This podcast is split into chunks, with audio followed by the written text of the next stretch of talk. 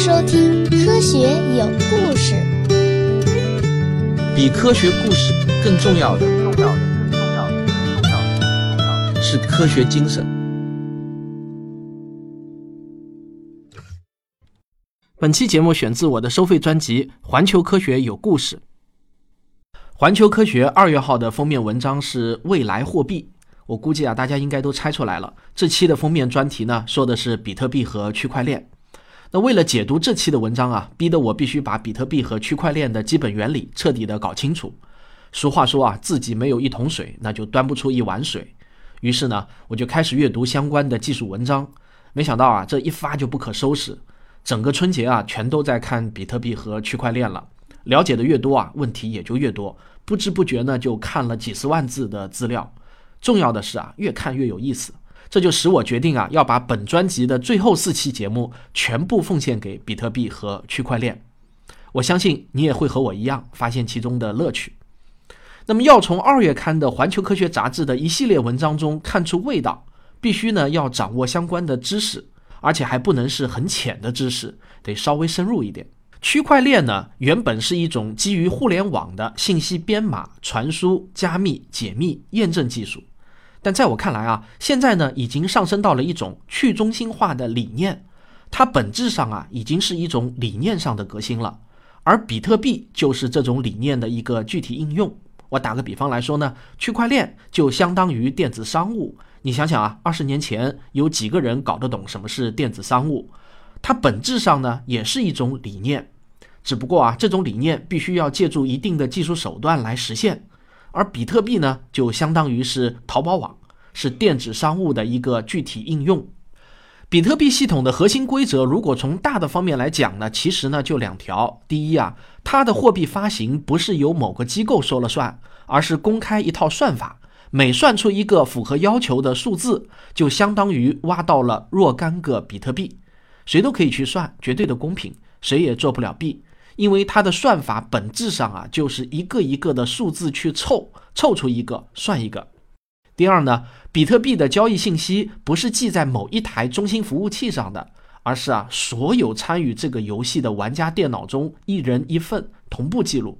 这种交易记录在理论上是几乎无法篡改的。这个啊，就叫做去中心化账本。这样一来呢，所有游戏玩家的地位和权利就完全平等了。几乎没有任何一个玩家是特殊的。那我为什么又要加上“几乎”两个字呢？因为啊，毕竟有能力挖比特币的那些矿主还是有点特殊的。但这种特殊性也并不是太大，而且矿主啊也并没有任何的政策壁垒。只要你买得起好电脑，谁都可以当矿主。我不得不说啊，比特币系统的这个设计啊非常之妙，妙不可言啊。它的发明人神秘的中本聪确实呢是颗大葱。我相信啊，去中心化的账本这个想法还是很容易理解的。只要把所有的交易记录都记在每一台电脑的账本上，然后就可以用计算机的强大计算能力，随时随地查出每个人的余额是多少。但是大家不要忘了，在网络上记账与线下记账呢有一点不同。网络上啊，那都是消息来消息去的，大家根本就不见面。如果你收到一条信息，上面写着 A 支付五元钱给 B。这个时候啊，你不仅要问：第一，如何确保这条信息内容的完整性呢？第二，如何确保信息的真实性呢？如果这两个问题不解决啊，那么去中心化账本的理想就无法实现。解决办法呢，当然是有的，否则就没有比特币了嘛。我们先来看怎么解决第一个问题：确保记账信息的完整性。在这里呢，我要先引入一个概念，就是数字指纹。有很多文章啊，也叫数字签名、哈希值，但是啊，我更喜欢把它比作指纹。电脑上的任何信息，按照国际统一的编码标准，最终啊都会被编码成零一零一来存储，这就是大名鼎鼎的二进制。例如啊，钱这个字用二进制表示呢，就是幺零零幺零幺零零幺零幺幺零零零幺。那么这个就是数字指纹了吗？还不是啊。二进制和原始信息只是一一对应的编码关系。一般来说，一个英文字母或者数字对应八个比特，一个中文字符对应十六个比特。原始信息越长，二进制编码也就越长。任何原始信息都可以转换成一串数字，有了数字就可以做数学运算，玩出各种花样了。现在啊，我们给数学家提一个要求，请设计一个算法，将任何一条信息，不论长短，都计算出一个唯一的数字指纹与它对应。但是呢，我们有两个附加条件：第一，指纹的长度必须是固定的；第二，只能从原始信息计算出指纹，但是谁也无法从指纹反向计算出原始信息。这个要求啊，看似很过分，但是呢，难不倒数学家。一九九三年，美国国家安全局发布了 SHA 算法，全称就是 Secure Hash Algorithm，中文一般呢翻译为安全散列算法或者啊安全哈希算法。我估计啊，这个名称把你吓到了，听着呢特别学术。有时候啊，我还会听人说是嘻哈算法，我忍不住啊就要会偷笑一下。各位啊，千万不要读错，是 Hash 哈希，不是嘻哈。那 Hash 这个词啊，并没有对应的中文意义词。如果让我来意译 SHA 的话呢，我会翻译为数字摘要算法。基本上呢，能够表达该算法的含义，就是从目标对象中提取出一个特征摘要，就好像人的指纹一样。SHA 算法呢，从1993年发布它的第零代，一直到2015年发布第三代，二十二年间呢，已经升级了四次。比特币用到的是第二代算法，简称为 SHA 杠二五六算法。这里的杠二五六呢，就表示由这个算法生成的指纹长度固定为二百五十六个字节。大家可以啊，很容易在网上找到在线生成 SHA 杠二五六指纹的网页。这个算法呢是全世界公开的，谁都能用。我们来举个例子来说明啊，前这个字的 SHA 二五六指纹就是零零零零幺幺幺。好，后面我们就略去二百五十个零一啊，不再多念。那 A 支付五元钱给 B。这句话呢，也有一个 S H A 二五六指纹，它也是幺幺幺零幺啊，后面就略去二百五十个呃零幺零幺了。那不论原始信息有多长，生成的指纹啊都是一样长的。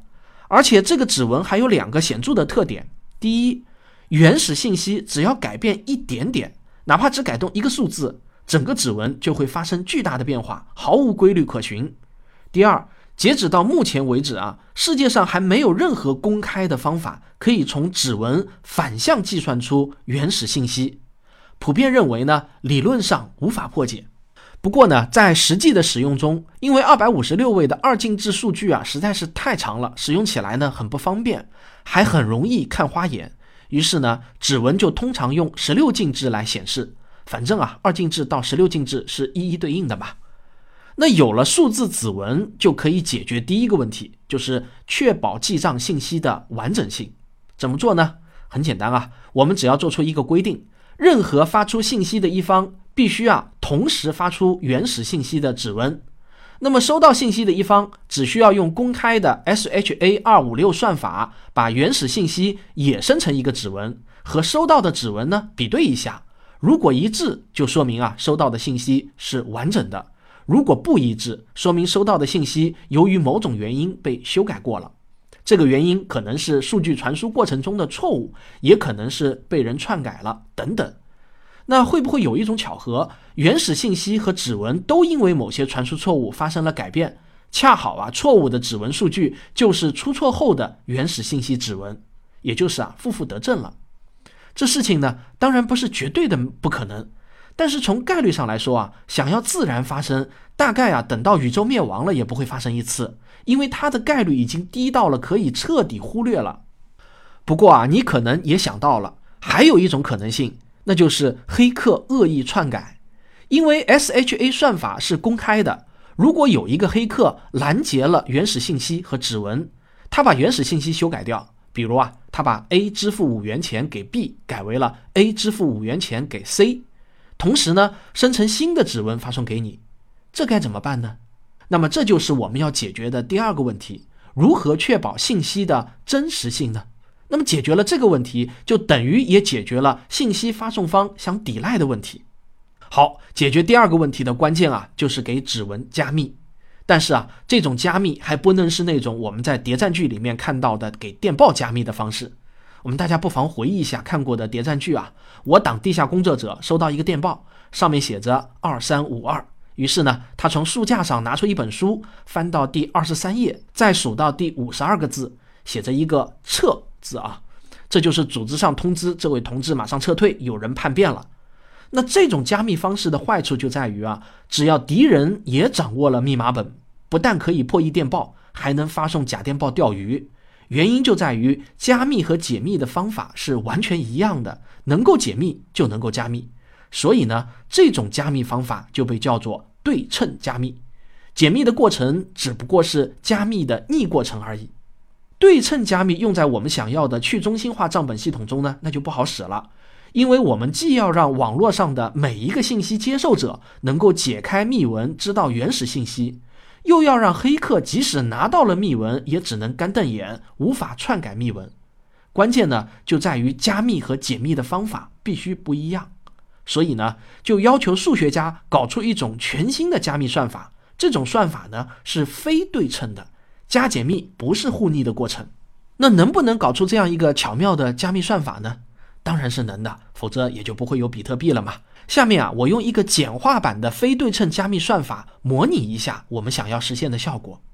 比如说呢，原始信息是一个数字二六九。现在啊，我用了一个只有我自己才知道的加密算法，得到了一个密文二四四七九。然后我把二四四七九告诉所有人的同时，我还宣布啊，解开我这条密文的钥匙呢，就是数字十一。下面我在讲的时候啊，我就把这个公开的钥匙啊称为公钥啊。不过很奇怪的是啊，字典上说这个要读成公钥，实在是很别扭啊。因为我身边百分之九十九的人都是念公钥的。所以啊，我就拒绝按字典的读音，后面啊，我都还是念成公钥啊。特此声明一下，任何人呢，只要用二四四七九乘以十一取结果的后三位，就能得到我想要告诉大家的原始信息。不信吗？我们来试试看啊。二四四七九乘以十一就等于二六九二六九。哇，是不是很有意思啊？不但后三位，连前三位都是原始信息。那么我到底是怎么加密的呢？其实啊很简单，我把原始信息乘以九十一就是密文，而这个九十一呢就可以叫私钥，我私人的加密钥匙，这样就实现了加密和解密是完全不一样的两种算法。你可以试试看啊，用任意一个三位数字乘以九十一，得到的结果呢再乘以十一，最终得到的结果啊一定是原始三位数字写两遍。例如啊。二幺八乘以九十一乘以十一就等于二幺八二幺八。如果用任意一个两位数字乘以九十一，得到的结果如果再乘以十一，那最终得到的结果的后两位数字也一定与原始数字相同。例如啊，十八乘以九十一乘以十一就等于幺八零幺八。至于它背后的数学原理啊，我觉得你稍微琢磨一下就能想明白了，我也不再赘述了。但是请记住啊。我举的这个例子啊，只是让你体会一下什么叫非对称加密，因为这个例子的算法实在是太过于简单了，所以知道了公钥是十一的人也很容易猜出私钥就是九十一。但是比特币系统采用的算法那就比这个要复杂的多得多了。这个算法确保了任何人虽然知道原文、密文、公钥，但是呢，他根本无法猜到私钥。也就是说啊，黑客也只能解密，但不会加密。也无法修改密文，那么这么牛的算法也有一个听上去逼格很高的名称，这就是声名远播的椭圆曲线算法，简称为 ECC 算法。它是在1985年由两位美国人 Neil Koblitz 和 Victor Miller 分别独立提出的，在密码学中的广泛使用啊，也就是最近十多年的时间。数学家们啊，真的是很厉害。那么有了这个算法，就能确保去中心化的记账系统中每条交易记录的真实性。我们来演示一下比特币的去中心化记账系统如何利用 SHA 和 ECC 算法确保账本的完整性和真实性。啊，不过我要说明一下，下面我要讲的呢是简化后的原理说明，真实的过程呢还要复杂很多，但是原理是一样的。现在我们假设需要记账的原始交易信息就是 A 支付五元钱给 B，以下呢我就简称为原文。好，第一步，利用 SHA 将原文生成数字指纹。第二步，随机生成一个私钥，它的格式呢与指纹是完全一样的。第三步，利用 ECC 将第一步得到的数字指纹通过私钥加密，得到了密文。第四步，根据私钥再生成一个公钥，将原文、密文和公钥广播到整个比特币网络中。那么信息发送的步骤呢就到此结束了。下面呢就是信息接收方的步骤。第六步，接收方利用 ECC 将密文通过公钥解密，得到指纹一。第七步，利用 SHA 将原文生成数字指纹，得到指纹二。第八步，比对指纹一是否等于指纹二。第九步，如果相等，则确认该条信息是合法交易信息，添加到自己的账本中。如果不相等，就抛弃该信息，认为非法。好，所有的步骤全部结束。那在真实的比特币网络中啊，交易双方呢都是完全匿名的。交易者 A 或者 B 啊，其实呢都是一个账号。有些文章中呢称为地址，它们的含义是一样的。那账号背后的主人信息是没有任何记录的，可以是一条狗，也可以是一个人工智能。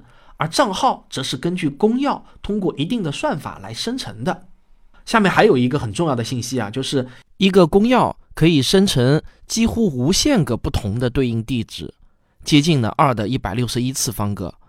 公钥是由私钥生成的，所以啊，私钥是最终的源头。也就是说，谁掌握了私钥，谁就是由此派生出来的所有账号的主人。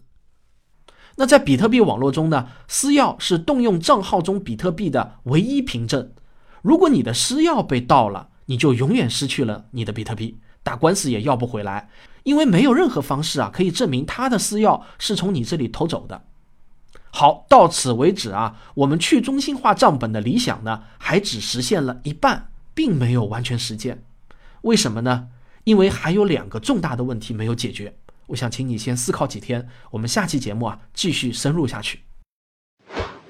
上期节目我们讲了。通过数字指纹和非对称加密技术，就可以确保消息的完整性和真实性。但是啊，到此为止呢，去中心化账本的理想也只实现了一半，并没有完全实现。为什么呢？因为还有两个重大的问题没有解决。第一个问题，账本同步问题。比特币网络中有那么多台电脑。一条交易信息发送出来的时候，当然不可能所有的电脑都开机的，必然会有一些处于离线状态，开了电脑也未必开着比特币的客户端，所以啊，总有一些电脑无法立刻收到这条信息，这样就会导致不同电脑上的记录不同步。那到底以谁的电脑记录为准呢？第二个问题，如何防止同一个比特币被重复使用呢？假如有一个黑客，他只有一个比特币。但是啊，他却同时把这个比特币付给 A 和 B，虽然啊理论上无法真正的同时，但是啊它可以做到间隔时间极短。于是呢，就会在网络上广播两条信息，一条呢是支付给 A 的信息，一条啊是支付给 B 的信息。那因为网速的关系，必然有的电脑先收到了信息一，那么有的电脑呢先收到了信息二，这样啊就产生了矛盾。如何确定哪一条信息是有效的呢？好，为了解决上面这两个难题啊，区块链技术就横空出世了。中本聪的论文真正在全世界掀起大风大浪的，不是我们上一章介绍的比特币的基本工作原理，数字指纹和非对称加密都是成熟的技术。真正让中本聪一战成名的，就是区块链技术。但是啊，我想请大家记住，比特币不是区块链，它只是区块链技术的一个具体应用。那到底什么是区块链呢？它怎样巧妙地解决了账本同步和信息不重复的问题呢？中本聪的总体思路啊是这样的：比特币网络中的所有电脑都只认可唯一的账本，任何一台电脑在接入比特币网络的同时，首先要同步这个唯一的账本。任何一台电脑想要往这个账本上写入新的信息，那必须要完成一套繁琐的手续，而这套手续啊，复杂到几乎不太可能被同时完成两次。即便真的发生了巧合，被同时完成了两次甚至多次，那也有一个规则可以判定哪条信息是合法的，哪条信息该被抛弃。好，那么下面呢，我就一步一步的为你揭开区块链技术的面纱。那首先，为什么要叫区块链呢？因为啊，中本聪把这个账本设计成了由一个一个的信息包首尾相连而成的长链，每一个信息包被称为一个区块，这些区块每一个都有唯一的一个编号。那在比特币系统中呢，编号被称为高度 （height）。这些编号啊，就是自然数一二三四，然后一直往下排，不允许跳跃，也不允许中断和重复。下面呢，我来给大家讲解一下。每一个区块的具体规则，第一个区块当然是由区块链的发明人中本聪亲自创建的。那是北京时间二零零九年一月四日，在芬兰赫尔辛基的一台小型服务器上，第一个区块诞生了。这也被称作创世区块。那在这个区块上包含的主要信息呢是这样的：区块高度冒号一，然后下面是一段话。《泰晤士报》二零零九年一月三日，财政大臣面临第二次为银行提供紧急救助的窘境。好，下面一行呢，就是一个账号，然后是获得五十比特币奖励。那我刚才念的中间那一句话啊，是中本聪刻在第一个区块上的纪念性文字，这是创世区块的特权，可以自己写段话上去。但是啊，从第二个区块开始以后，每一个区块就必须严格按照比特币系统的规则来创建了。那区块的规则是什么呢？是这样的啊，每一个区块呢都应该由以下这样的几些固定的数据组成，就是啊，前一个区块的数字指纹加上一段固定信息，加收到的交易记录，加一个随机数。那区块链所有的奥妙啊，就在尾巴上加的这个随机数上，因为啊，它实在是太奥妙了，让我等凡夫俗子啊，只能是大呼过瘾。所以呢，后面我在讲到这个随机数的时候呢，我就把它称为奥数啊，以方便讲解。那中本聪就规定啊，这个新区块的数字指纹，也就是啊一个二百五十六位的二进制数，它的前七十二位必须啊全部为零。好，讲到这里呢，请你回忆一下我们前面介绍过的数字指纹的知识。因为 SHA 算出来的指纹是毫无规律可循的一个数字，所以呢，想要满足中本聪的这个变态规定啊，唯一的办法就只能凭运气凑奥数，从零开始不断的去尝试，直到满足要求为止。这就是一个纯粹的概率问题了。我们来算一下，要满足这个要求的概率是多大？因为二进制数每一位只有两种可能性，要么是零，要么是一，所以啊，凑出一个奥数的可能性是二的七十二次方分之一，大约啊就是四点七万亿亿分之一。换句话说呢，就是平均要进行四点七万亿亿次 SHA 的计算，才可能得到一个奥数。你可见啊，每一个奥数有多金贵。最巧妙的是啊。奥数并不是某一个方程的解，算出一个少一个，因为每一个区块的字符串啊，它都是不同的，所以呢，每一次寻找奥数都需要从零开始，任何一个数字都有可能成为新的奥数，完全没有规律可循。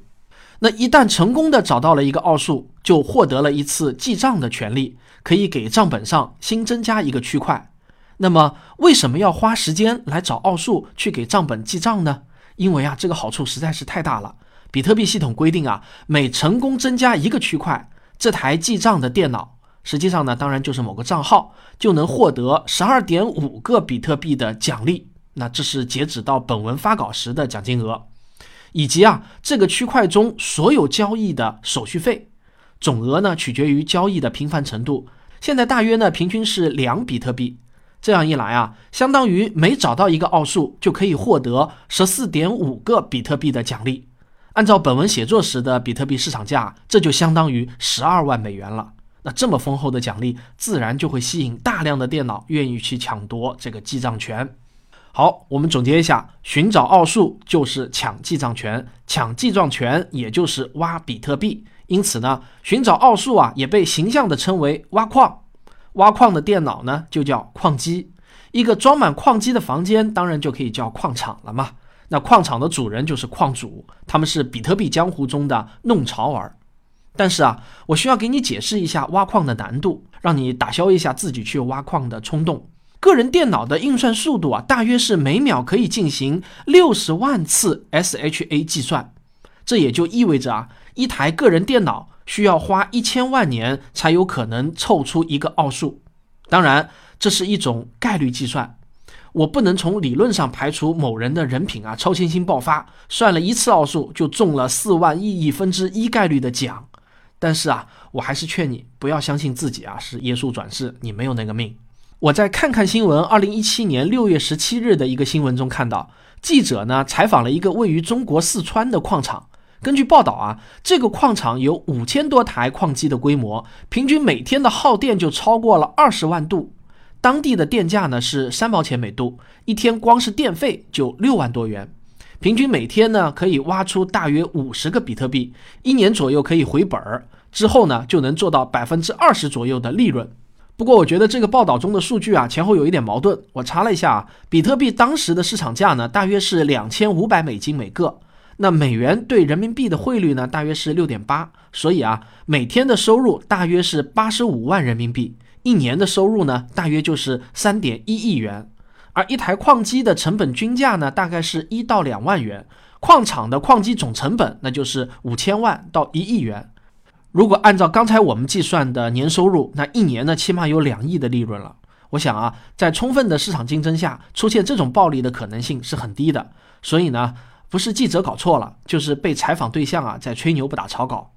由于比特币的价格和全网算力的波动很大，所以投资比特币矿场啊很难做长期的预测，不确定性因素太多，所以呢风险是不小的。我要提醒大家啊。那么根据我们前面掌握的比特币知识呢？刚才报道中的那个矿场，每天挖到了五十个比特币，就相当于找到了四个奥数，抢到了四次记账权。目前呢，整个比特币网络的所有矿机加起来的总算力能达到的水平啊，大约平均是每十分钟可以找到一个奥数。这也就意味着平均每十分钟生成一个新的区块。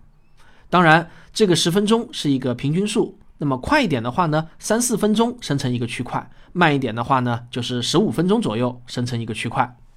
正因为奥数啊太难找了，那每个区块平均要十分钟才能生成一个，所以啊就能基本解决我在本章开头提出的第一个问题：如何同步账本问题。那只要有个三四分钟的时间啊，就足以让所有在线的电脑同步到这个区块了。那些不在线的电脑或者第一次运行客户端的电脑上线以后，必须要先做一件事情，就是从相邻的节点上获取最新的账本。请注意啊，我刚才用了“基本解决”这个词，这也就意味着呢，并没有完全解决账本同步的问题。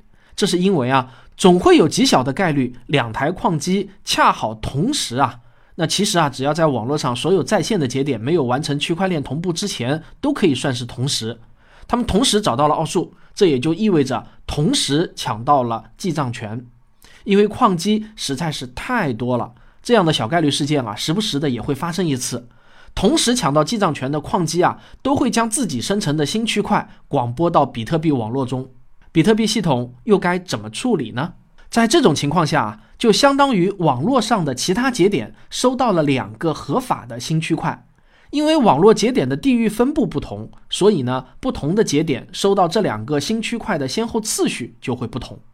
此时啊，所有的节点会暂时保留两个新区块，并且把区块链做一个临时的分叉。接下去啊，比特币网络中必然呢又会有其中一个节点，也就是矿机啊抢到了记账权。这个时候，这个节点呢就会将生成的最新区块接到其中的一个分支上。那到底是接到新区块一？还是接到新区块二上呢？系统的规则是这样的：这个节点先收到哪个区块，那就接到哪个区块上，同时呢就放弃另一个区块，然后啊全网广播。比特币网络上的所有节点在收到最新的区块链后呢，只要发现其中一个分支比另一个分支多了两个区块了，那就立即也放弃那个短的分支。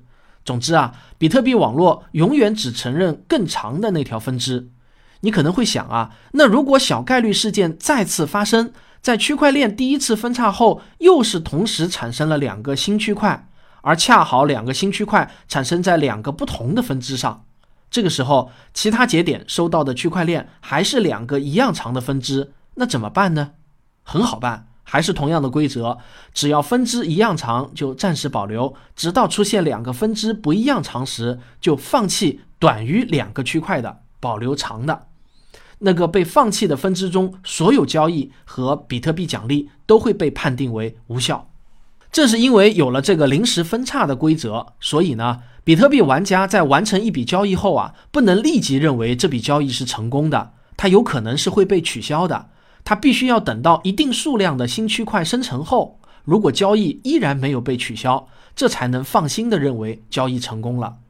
那到底要等到多少个新区块产生才能放心呢？按照概率来说的话，小额交易有这么三个新区块产生就够了。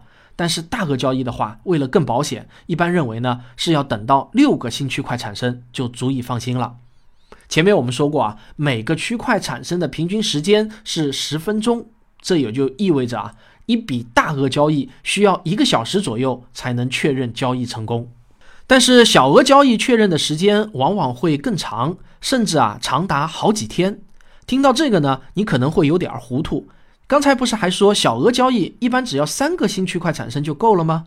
怎么确认时间反而会更长呢？比特币网络刚刚诞生的头几年啊，确实不会出现这样的怪事儿。但是这几年呢，随着交易量的猛增，就会出现这种怪事儿了。为什么？我们先回忆一下每个区块的规则。这个规则就是啊，前一个区块的数字指纹加上固定信息加上收到的交易记录加奥数。那你的交易记录要被写到区块链上，有一个前提，就是矿工将你的这笔交易记录打包到这个区块上。那你可能会想问啊，那他为什么不打包呢？难道系统规则还允许不打包吗？打包成功了，不是还要给矿工交税吗？那矿工好不容易抢到一次记账权，怎么会有钱不挣呢？是的，系统允许不打包，原因啊不是矿工不想挣钱，而是不可抗力。关键问题是，每一个区块允许存储的数据量是有限的。中本聪当初设计比特币系统时，规定了每一个区块最大只能是一兆，一条交易记录呢大概是零点二五 K，那么一个区块最多可以存储四千多条交易记录。如果在一个新区块产生的时段中发生的交易请求超过了四千条，那就肯定存不下了。我们可以算算啊，这个量大概是一个怎样的交易频率呢？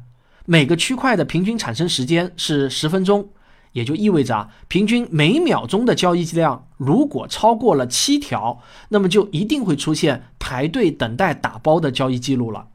这个交易频率实在是不高。要知道啊，支付宝一秒钟大约要处理上万笔交易呢，那每一秒钟七笔交易，对于全球来说啊，实在是太不够用了。一般来说啊。大额交易优先打包，小额交易手续费越高的交易越优先打包。打包规则，矿工呢是有一定的自主权的。比特币交易手续费的规则呢比较复杂，不同的矿工收的还不一样。它有一个比较复杂的计算公式，不是我三言两语啊就能说清的。但是有一点啊可能会让你感到诧异：越是大额的交易，反而收费越低，甚至免费；而交易额越小啊，反而费率越高。这是因为啊。交易手续费除了鼓励矿工挖矿，还有一个非常重要的功能，就是防止有人恶意发布大量的小额交易，造成信息拥堵。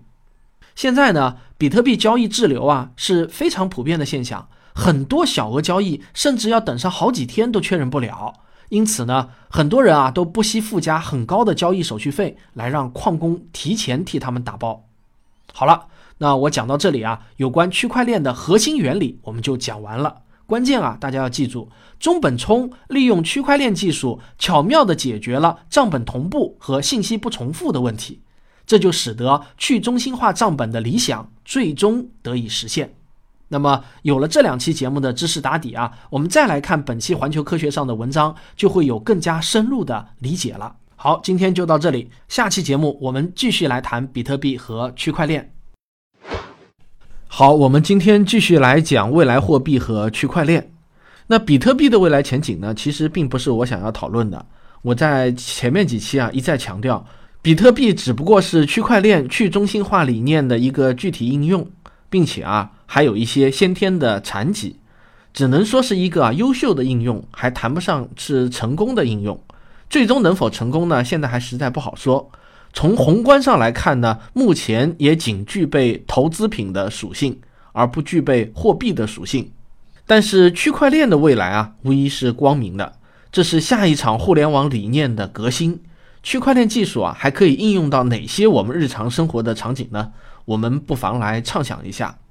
例如啊，滴滴公司的梦魇，自动驾驶加上区块链，基于区块链技术可以开发出一种智能合约，这也是区块链技术未来最大的应用前景之一。所谓智能合约，就是不需要中间商就能保证合约可以被自动完成，不怕违约。合约的支付方式呢是数字货币，合约生效的条件和执行也全部都智能化。比如我买一辆车，这辆车从工厂自动开到我家，我用指纹或者刷脸开车，合约就自动执行，数字货币支付给汽车厂。那这才是真正的没有中间商挣差价。有了自动驾驶和智能合约，那么还需要滴滴打车吗？不需要了。汽车和客户啊，完全可以通过基于区块链技术的软件自动匹配。在未来呢，区块链技术很可能在人类社会的各个领域扮演着举足轻重的作用。下面呢，我来给大家念一下《环球科学》二零一八年二月刊提到的一些应用场景。首先是金融机构。全球银行和投资机构正在研究推动区块链项目。自从2012年成立以来，处理银行间国际交易的区块链系统瑞波一直就发展良好。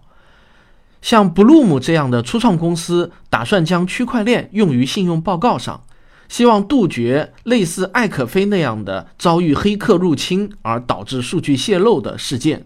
这个艾可菲啊，是一家美国的征信机构。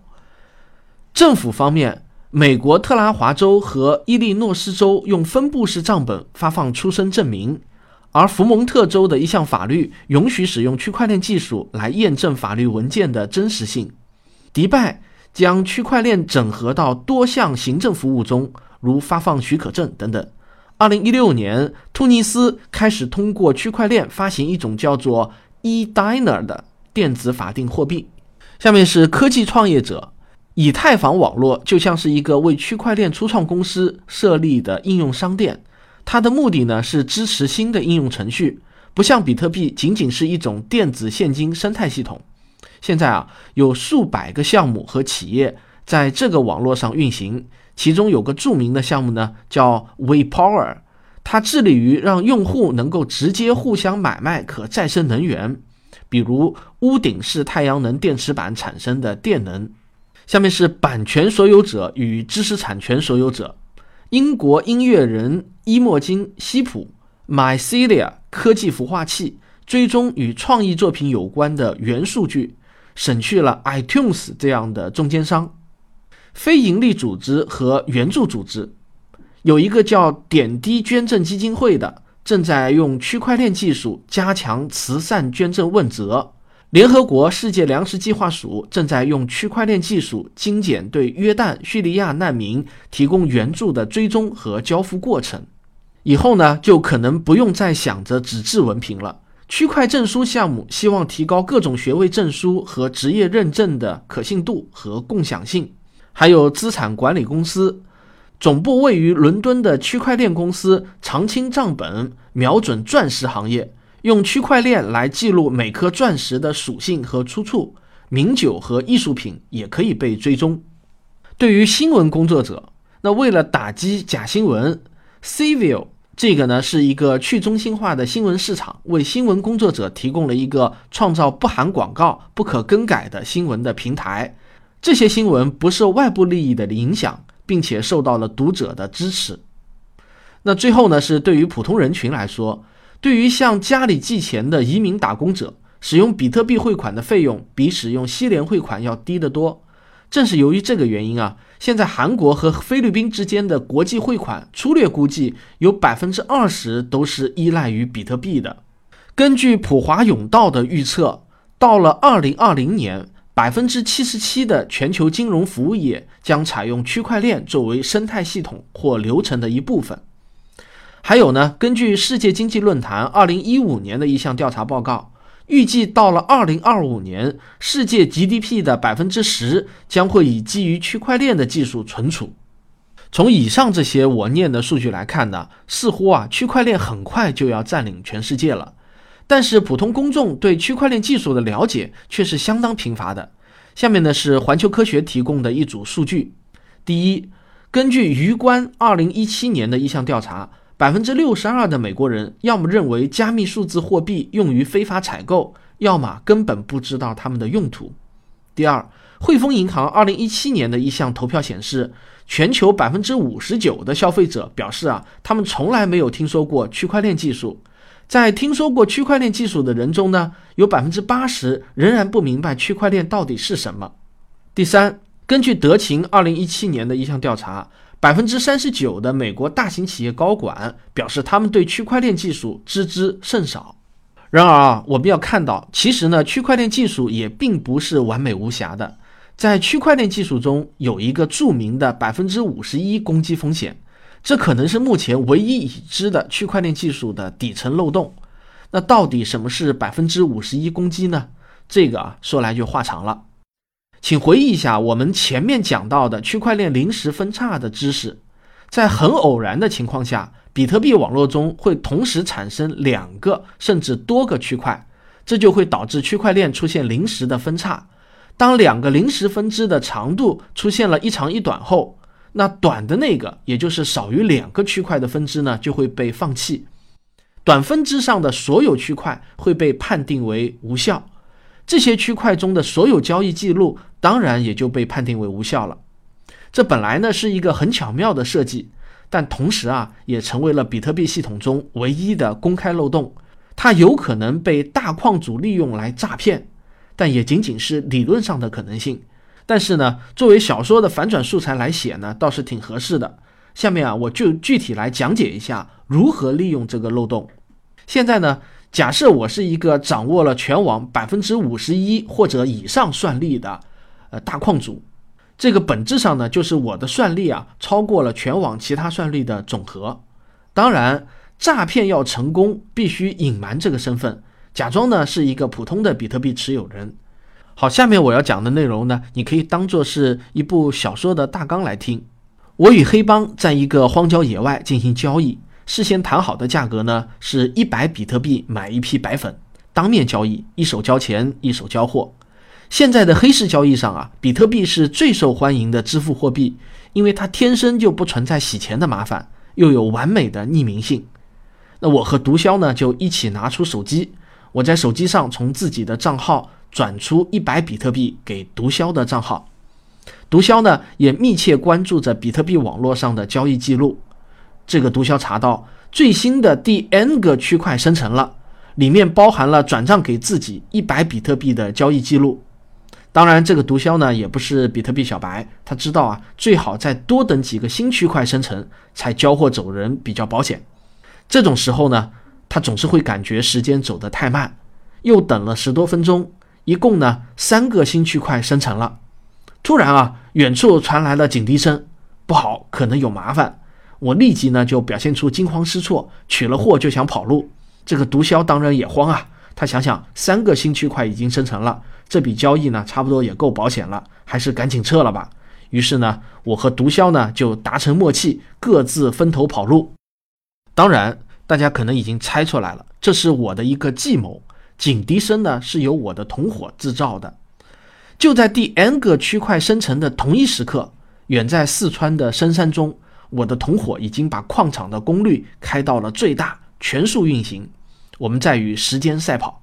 我们抢到了一个记账权，在交易记录中，我们把刚才那条一百比特币的转账记录删除，再打包。然后啊，关键操作来了。如果按照中本聪定下的规矩，我必须老老实实的把我生成的新区块接到第 n 个区块上。但是啊，比特币的客户端软件啊也是开源的，我可以自己修改自己的客户端程序。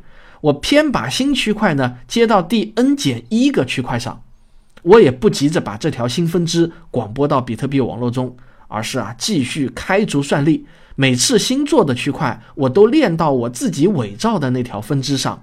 因为我的算力是百分之五十一，超过了全网其他算力的总和，所以呢，无论如何啊，我的这条分支的生长速度，从长远来看呢，一定能够超过比特币网络中的主链。一旦我的这条链比主链多了两个区块，我的同伙呢就立即拉响警笛。于是啊，我也心领神会，马上跑路。说时迟，那时快啊，我的同伙也敲下了回车键，伪造的支链被广播到了比特币网络中。其他节点呢，老老实实的按照中本聪定下的规则，只承认最长的区块链。于是啊，我的那条伪造的链就成为了主链，原先的那条主链呢就被放弃了。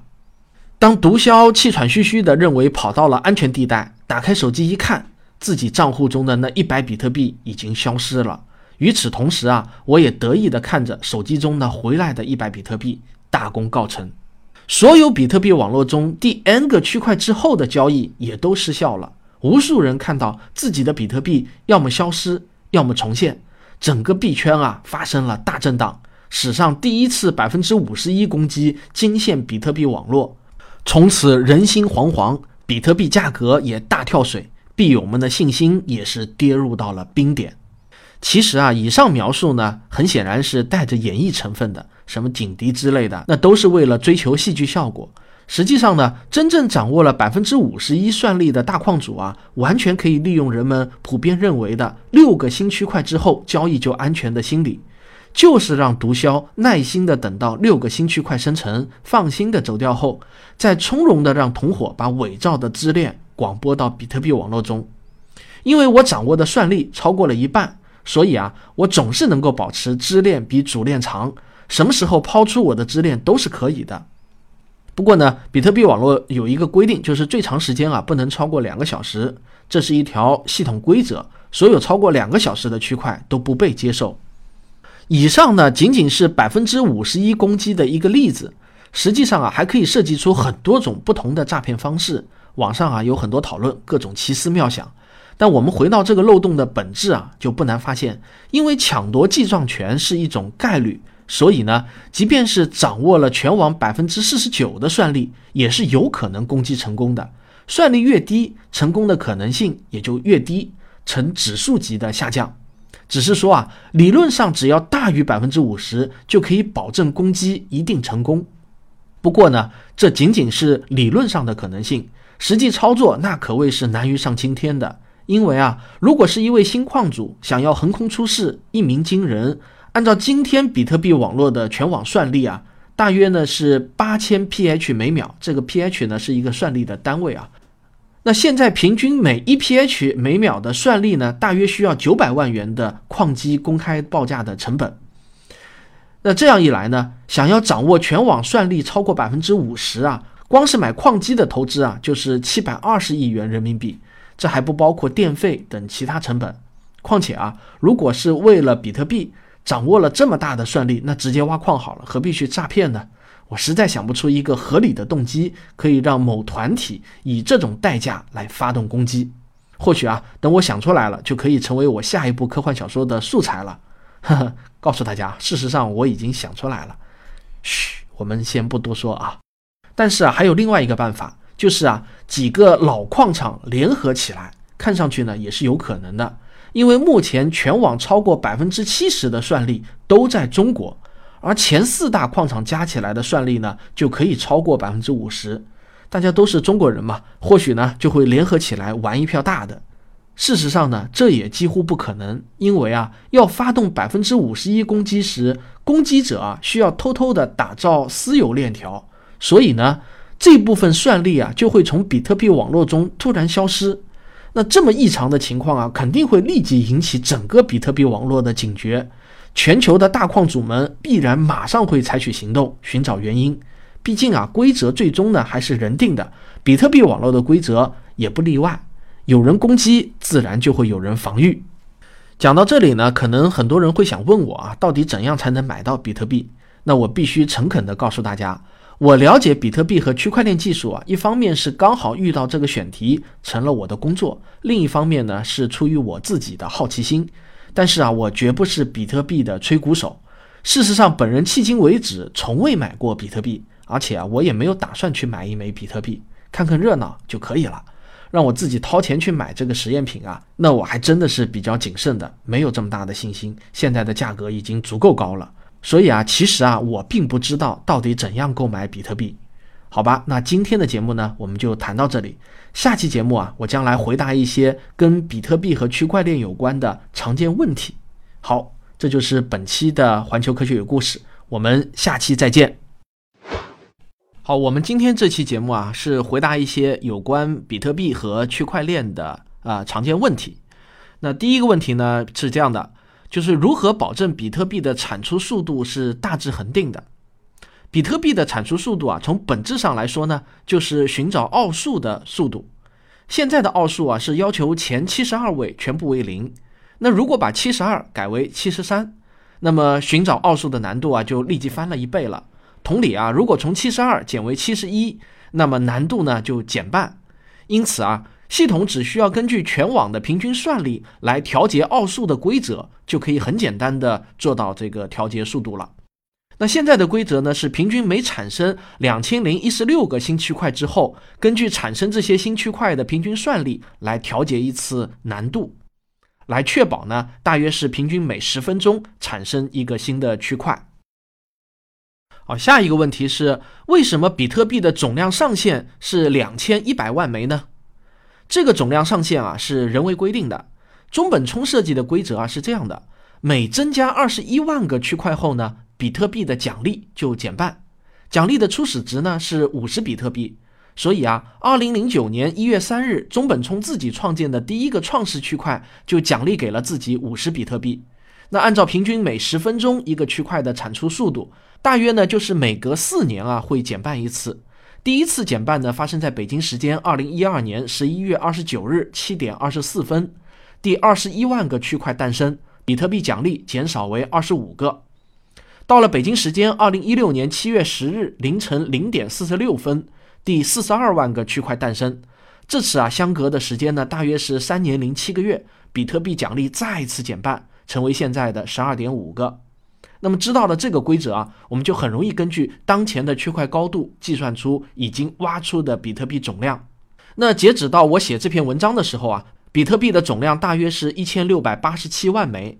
那按照这样的半衰期啊，大约到了二一四零年，比特币的产量呢就会趋于零，上限是两千一百万个。当然啊，实际上是不可能刚好达到两千一百万个的。比特币允许交易的最小单位是零点零零零零零零零一比特币，也就是十的负八次方。这个最小值也被称为一冲。这个啊是由脚本语言支持的最小数字精度决定的。因此呢，比特币的总量上限就是两千一百万亿冲。那么大家可能想问啊，中本聪为啥要人为规定一个总量上限呢？因为他的理想啊是创造一种不能滥发的货币。从而从理论上彻底阻断通货的恶性膨胀。那么至于这种理想能不能因为规定了上限而实现，这是一个经济学问题。我呢也没有太多的能力谈得深入。我只知道啊，在经济学中，通货膨胀和通货紧缩同样都是可怕的。你可能马上啊又会想到一个问题：那如果不再奖励比特币了，谁还挖矿呢？那你别忘了还有交易手续费的奖励。比特币奖励啊，虽然在不断的减少，但是交易手续费的奖励呢，却是在不断增加的，还是会有人愿意去挖矿，并且啊，挖矿的难度也是可以动态调整的，总是能够调整到一个相对平衡的状态。好，下一个问题呢，就是什么是比特币交易所？比特币的核心理念啊，就是去中心化账本，也就是说啊，每一个比特币网络中的节点。每一个比特币网络的节点都会保存唯一的一本账本，账本上记录了从比特币诞生第一天起的所有交易记录。这本账本采用区块链技术来实现，这些呢是我们前面已经学到过的知识。很显然，这本账本的数据量那会随着时间的增加、交易数量的增加而不断的增大。那么在本期节目上线的时候啊，比特币区块的数据大小呢，大约是一百四十八 GB 左右。而增长的速度啊，大约在二零一六年就已经达到了最大值，也就是我们之前说过的平均每个区块大约四千条记录。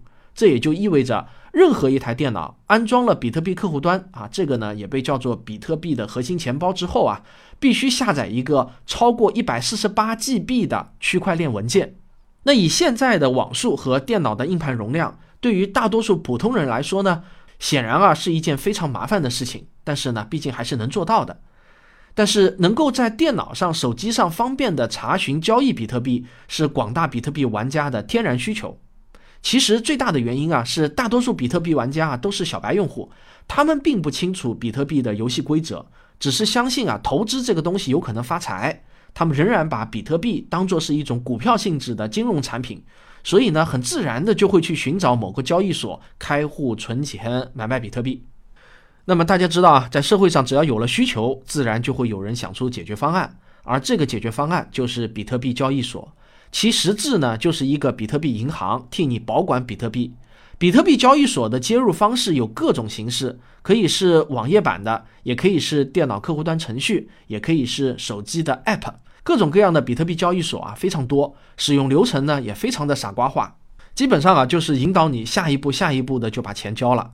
目前中国大陆的法律呢是不允许开设比特币交易所的，在因此呢在这里我要郑重提醒所有的听众，凡是在境内开设的比特币交易所，那都是非法的。比特币交易所的原理就跟我们手机上的网银软件啊是差不多的。我们的客户端呢，只不过是给交易所服务器发送买卖比特币的指令，真实的交易啊，那都是在服务器上完成的。你的比特币实际上是被交易所控制的。这样的话呢，你可能马上会冒出另外两个问题：第一，这样一来啊，岂不是又变成中心化了吗？与比特币系统创立的初衷是不是背道而驰了呢？那第二个问题就是，比特币存在交易所安全吗？好，第一个问题的答案是，确实部分丢掉了中本聪创立比特币的初衷。比特币系统的理想是希望系统中的每一个节点都是完全对等的，彻底的去中心化，把银行给消灭掉。从中本聪刻在创世区块上的那句话，我们也可以嗅到这种理想。但是啊，比特币交易所的大量涌现，相当于啊又出现了比特币银行。不过啊，比特币网络本身还是可以认为是去中心化的。因为真实的节点依然还是遍布全球，数量足够的多，也没有哪一个比特币银行可以突破比特币发行的底层规则。另外呢，有实力啊，谁都可以开比特币银行，它并没有政策壁垒。那还有人会问，把比特币存在交易所会不会泄露个人的账户隐私呢？这个呢是这样的，因为比特币交易所的这个匿名性啊，要比传统的银行要好的太多了。因为在比特币交易所开户啊，基本上只要有一个手机号就行了，也并不限制手机号是哪里的，甚至有些交易所呢，只要有一个 email 地址就够了，所以它还是有非常高的匿名性的。那第二个问题，它是不是存在风险呢？答：存在风险。如果你把比特币存在交易所，你看到的只是交易所给你的一个余额。实质上啊，并不是你自己拥有这些比特币了，因此啊，交易所一旦被黑客入侵，你的比特币有可能会被洗劫一空的。这样的事情啊，已经发生过太多次了。以下数据呢，来自维基百科，隶属了历史上较为著名的事件。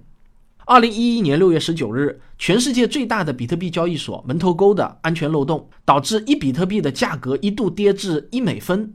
原因呢，是一个黑客从某用户的电脑上盗取了他的门头沟账户，从而把比特币转到自己的账号上并抛售。几分钟后呢，门头沟发现了，他关闭并取消了黑客事件中的不正常交易，使比特币价格反弹回到了十五美元。二零一一年七月，世界上第三大比特币交易中心 Bitomat 的运营商宣布。记录着一万七千比特币，实价呢约合二十二万美元的数据文件的访问权限丢失了。二零一一年八月，作为常用比特币交易的处理中心之一的 MyBitcoin 宣布遭到黑客攻击，并导致关机，涉及客户存款的百分之四十九，超过七万八千个比特币，实价呢大约相当于八十万美元，下落不明。二零一二年，Bitcoinic 两度遭到黑客攻击。被指控忽略客户资金的安全性以及伪造提款申请。二零一二年八月上旬，这个交易所在旧金山法院被起诉，要求赔偿大约四十六万美元。二零一二年九月，Bitfloor 交易中心也被黑客入侵，两万四千比特币，实价呢大约是二十五万美元被盗，Bitfloor 因此暂停运营。二零一三年十一月，网络钱包服务商 Inputs 点 io。被两个黑客入侵，盗走四千一百比特币。二零一四年二月二十五日，总部设在日本东京的门头沟因为网站安全漏洞，关闭了自己的网站，并停止了交易。这在币圈啊，可是一条非常大的新闻。二零一六年的八月八日，比特币交易所 Bitfinex 被盗走大约十一万九千七百五十六个比特币，当时的价格啊，达到了七千五百万美元。这个损失呢，最后由所有用户扣除百分之三十六点零六七的余额来分担。这个储户为什么会同意啊？大家可以自己脑补一下，也是没办法的，总比全部都没了好。好，下一个问题就是中本聪到底是谁？答案是这依然还是一个谜。那么如果你现在啊在中文搜索引擎里面搜索中本聪的话，你经常会看到一个日本人的照片，并且啊他的介绍会让你以为啊这张照片就是比特币的发明者中本聪，但实际上啊这个人叫中本多利安。如果你进一步搜索啊，你马上就可以得知他是被误认的。当然，如果中本是演技派，当然他也可能就是真正的比特币发明者。你看到的众多中本聪的头像啊，基本上都是以他为原型创作的。他二十三岁那年从加州理工大学毕业的时候，他把自己的名字啊改为了啊 Satoshi Nakamoto，这个名字啊刚好就是我们现在所熟知的中本聪。啊，他的签名啊从二十三岁那年开始呢，就一直是这个 Nakamoto。那么他为什么会被误认呢？事情的起因啊是二零一四年，《新闻周刊》的记者格德曼宣称，他经过两个月的调查，终于找到了现实版的中本聪。他宣称啊，中本聪是一位日裔美国人，曾为美国空军工作，是一位物理学家。而他借助美国移民局的一些档案，间接找到了他的私人邮箱，最终啊找到了他的住处。于是，当记者上门一探究竟后，这位中本多利安啊，一位低调的老人。却表现出手足无措。他表示啊，自己从来没有听说过比特币。记者们对他进行了围追堵截，甚至啊，还逼得他提起了骚扰诉讼。多利安被误认后啊，开始呢是各种不适，那接着呢就是旷日持久的官司。他的儿子告诉他，有一位记者正在调查他的背景。多利安是这么描述的：他们联系上了我的妻子，问他一些私人的事情。后来啊，他们接近我的孩子，我不喜欢这样。为什么要扯上我的孩子呢？我不是一个公众人物，更不是什么超级明星。我信仰言论自由，但我认为媒体不能干涉我的私生活，挖掘我的隐私，包括我的病史。我最近还正在对抗癌症。新闻周刊的虚假报道给我和我九十三岁的母亲以及家人带来了巨大的压力，我们的生活被搞得一团糟。然而，令人没想到的是啊，峰回路转，慢慢的呢，这个多利安啊，居然开始利用自己的名气，成为了比特币的代言人。他脸上撅嘴表示否定的大写着“不”的表情被广泛的传播，呃，就是你们搜索到的这张照片，出现在了很多的表情包和 T 恤上。而正版的中本聪，二零一四年在他 P2P 基金会的账户尘封五年后，发布了第一条消息，言简意赅：“我不是中本多利安。”但是这条信息啊，也并没能阻止多利安的走红。在刚刚过去的二零一七年十二月初，在哥伦比亚首都举行的比特币大会上。这是一个比特币名人和区块链创始公司的聚会。多利安看上去啊很放松，似乎啊非常乐于假扮中本聪，还和组织者们一起出席了新闻发布会。多利安还把他刚获得的网友募集的六十七比特币的骚扰赔偿金给兑现了，价值呢是二十七万三千美元。当然，也有人不死心啊，固执的坚持多利安就是中本聪，因为比特币历史上的第一笔转账就是由中本聪打给哈尔芬尼的。这位芬尼呢是密码学的大神级人物，他和多利安竟然非常巧合的都住在美国一个叫做坦普尔的镇上。这个小镇啊，总共只有三万六千人，两人只相隔几个街区。也有人怀疑啊，芬尼就是中本聪，但芬尼呢却给予了坚决的否认。可叹的是啊，芬尼因为渐冻人症已于二零一四年离开人世。那在对照中本聪二零一四年否认自己是多利安的信息，以及渐冻人无法打字的客观事实，那么也可以基本认定芬尼确实不是中本聪。那么既有宣称被误认的，那也有站出来主动认领的，他就是现年四十七岁的澳大利亚计算机科学家克雷格·史蒂芬·莱特。他于二零一六年五月发表了一篇博文，声称啊自己就是中本聪，并展示了一系列的证据。但这些证据啊都遭到了质疑。实际上，要想拿出只有中本聪本人才可能拥有的证据，其实说容易啊也容易，只要证明自己是第一个比特币账号的拥有者就可以了。于是呢，BBC 的记者啊就给这个账号转进去了零点零幺七比特币，并要求莱特当场演示把这些比特币再转回来。但是啊，这些比特币从此呢就再也没有被转回来过。没过多久，莱特又发表博文，放弃证明自己就是中本聪。那么，究竟中本聪留给我们确切的信息有哪些呢？这些确切的信息啊，包括2008年10月，他发布了比特币概念的论文；2009年1月3日，提到了《泰晤士报》的标题：财政部长面临第二次为银行提供救助的窘境；九日呢，他发布了第一款比特币软件。他自己宣称，软件的代码写作从2007年就开始了。软件发布后，中本聪创建了 Bitcoin.org 的网站，并与其他开发者一起开发软件，直到2011年中期。那时候，他把源代码交给了加文·安德森，把其他一些关键网站交给了其他的核心成员。自此呢，他就退出了比特币这个项目。据估计啊，中本聪拥有一百万比特币，身价高达百亿美元。也有一些分析呢，给出了中本聪的基本画像。他擅长开发 C 加加，应该啊是一名中年男性。他在网上活跃的时间符合一个美国上班族的作息规律，应该是一个居住在美国的人。他熟悉 Unix 技术站上的软件工程，不排斥 Windows，有一定的汇编和底层优化能力，但是啊不太熟悉网络技术。他没有考虑过用 GPU 来挖矿对算力分布的影响，对密码学的理解也是重应用而轻理论。这些特征啊，都符合一个九十年代入职的老一辈程序员的认知水平。中本聪第一次在邮件列表中发布白皮书之后，回信索要客户端源代码的只有两个人，其中一个呢就是芬尼。这说明啊，他可能在现实中是认识芬尼的。好了，这个问题呢，我们就回答到这里。